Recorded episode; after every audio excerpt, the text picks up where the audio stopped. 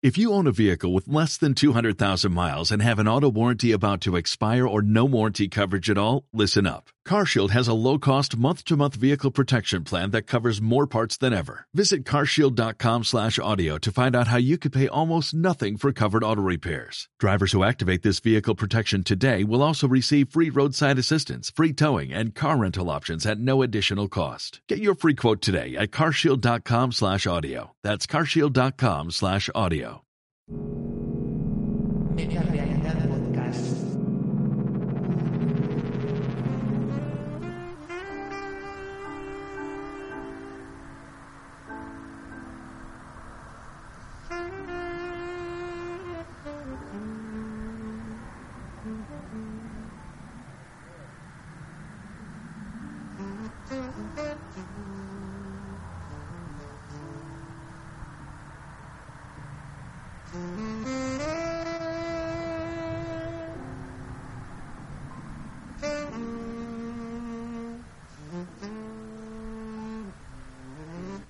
Mi abuela era una mujer con mucha personalidad y muy decidida. Viajó por todo el mundo, fue escritora, poeta, profesora, activista y una aventurera. Cuando una cosa se le metía en la cabeza, ella la hacía y le daba igual que la gente le dijese que era imposible o que era una locura.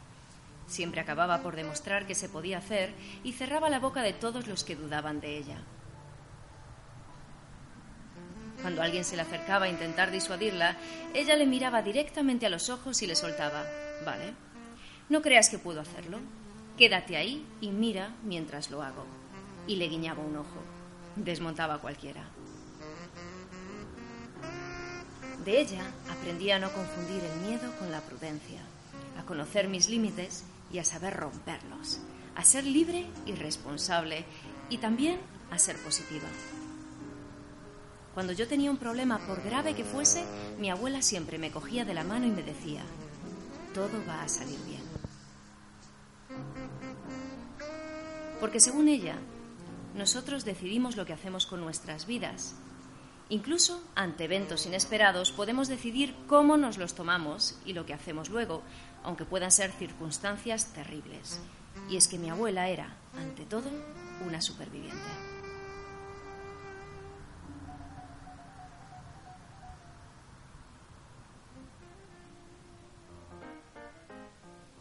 Mi bisabuelo era un hombre de negocios norteamericano.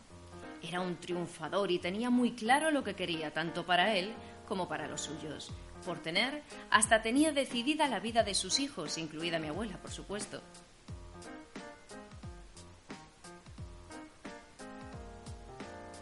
Su padre se la había llevado en sus viajes de negocios por medio mundo y eso es lo que ella quería seguir haciendo, viajar y escribir. Pero mi abuelo ya digo que lo tenía muy claro. Ningún hijo suyo sería artista.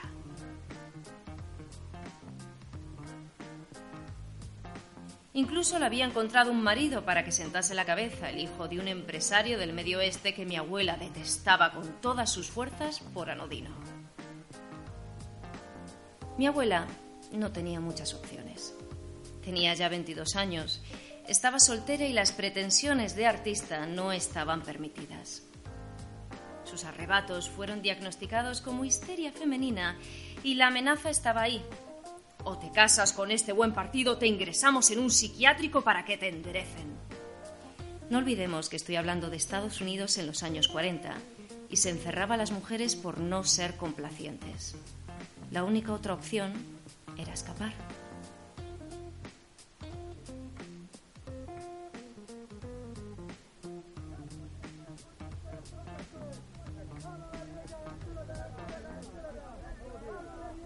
Después de una comida de negocios soporífera en Calcuta, mi bisabuelo dio una gran cantidad de dinero a mi abuela para que fuera a comprar regalos para toda la familia y ella vio su oportunidad.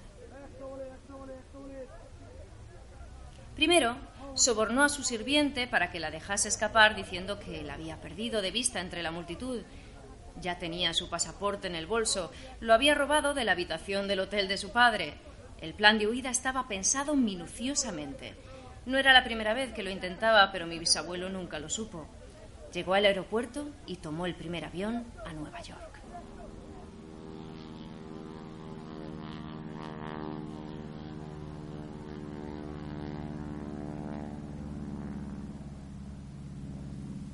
Mi abuela nunca olvidaría ese día y me contó esta historia miles de veces, pero nunca me cansé de escucharla.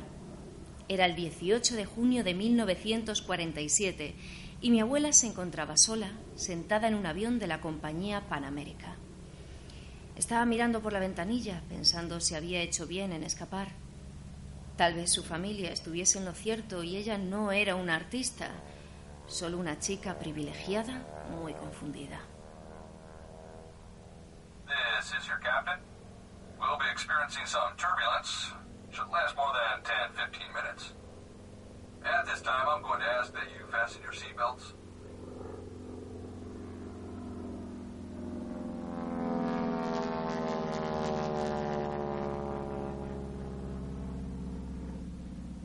Cuando empezaba a dudar de sus decisiones y su destino, vio por la ventanilla como uno de los motores dejó de funcionar. La hélice se paró de repente. Cualquier pensamiento racional se fue de su cabeza y se le heló la sangre. El pánico llegó cuando el motor de al lado se sobrecalentó y comenzó a arder. Todo el mundo comenzó a gritar y mi abuela empezó a pensar que esto era un castigo divino por haberse desviado del camino que le había trazado su padre. Nunca había estado en un avión sola. Nunca había visto un motor arder. Rompió a llorar pensando que ya nada importaba, que si tenían un accidente ni podría contentar a su padre ni tampoco realizarse como persona y artista.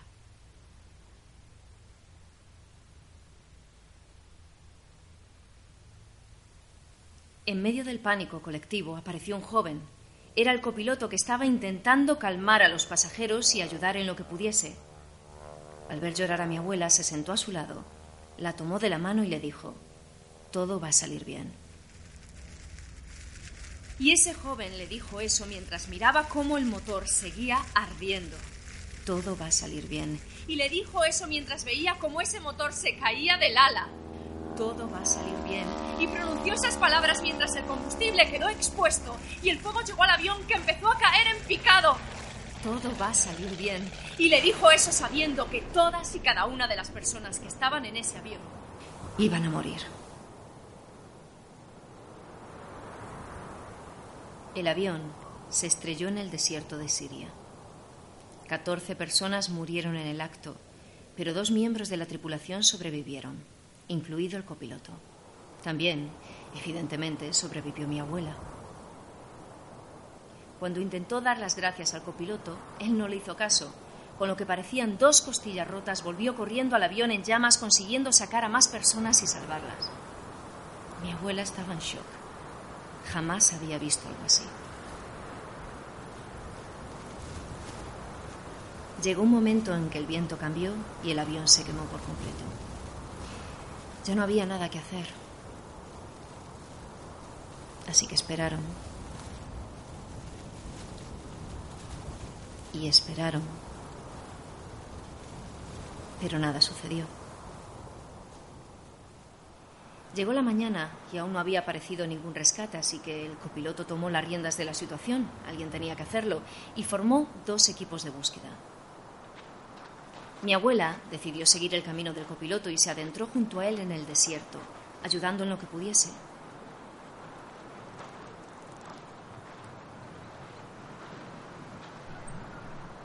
Después de un largo caminar, encontraron un pueblo donde la buena gente de Siria les dio refugio. Se comunicaron como pudieron y resultó que en la aldea tenían una radio con la que fue posible hacer una llamada de socorro.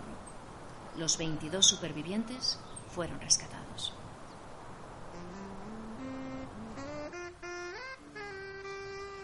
Uf, menuda aventura para mi abuela.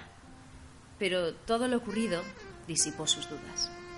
Ella era quien era y sabía lo que quería. La vida es muy corta y ahora tenía una misión. Finalmente, sí viajaría a Nueva York. Acabó instalándose en el Greenwich Village, cambió su nombre y allí comenzaría una nueva vida como poeta, escritora y activista. Pasaría hambre en ocasiones, Tendría que criar a sus hijos como madre soltera en comunidad, pero fue feliz, libre y responsable de su propia vida.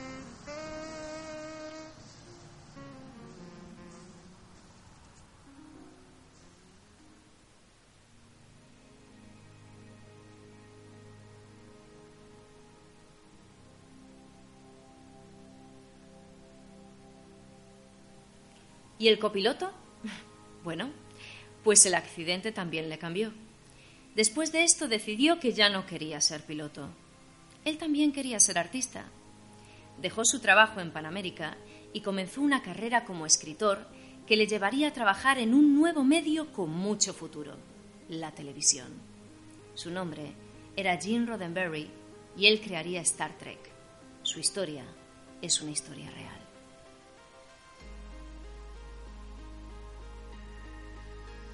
Pero esta historia no intenta ser una oda a Roddenberry, aunque podría escribirse un poema épico en su honor. Antes de trabajar en televisión fue un piloto condecorado de la Segunda Guerra Mundial, piloto comercial, investigador de accidentes aéreos y policía de Los Ángeles. Sobrevivió no a uno, sino a tres accidentes de avión.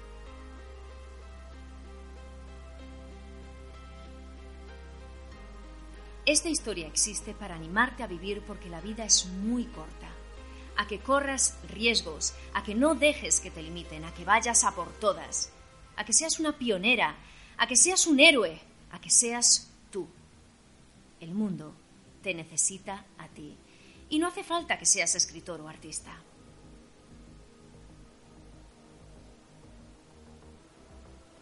Mujeres como mi ficticia abuela cambiaron el mundo con su literatura cruda y visceral. Mujeres que existieron y vivieron una vida real llena de aventura. Fueron las Beatniks, las Diane Di Prima, las Lenore Candle, las Joyce Johnson o los Maya Deren haciendo cine experimental.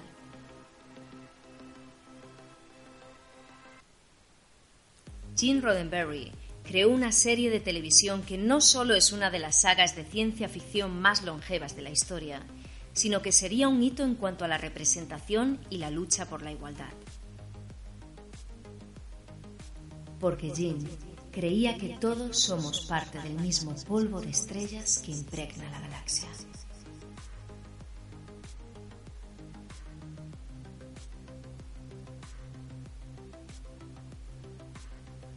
Todo va a salir bien. Pero para eso hay que tomar iniciativa y ser parte activa de la solución.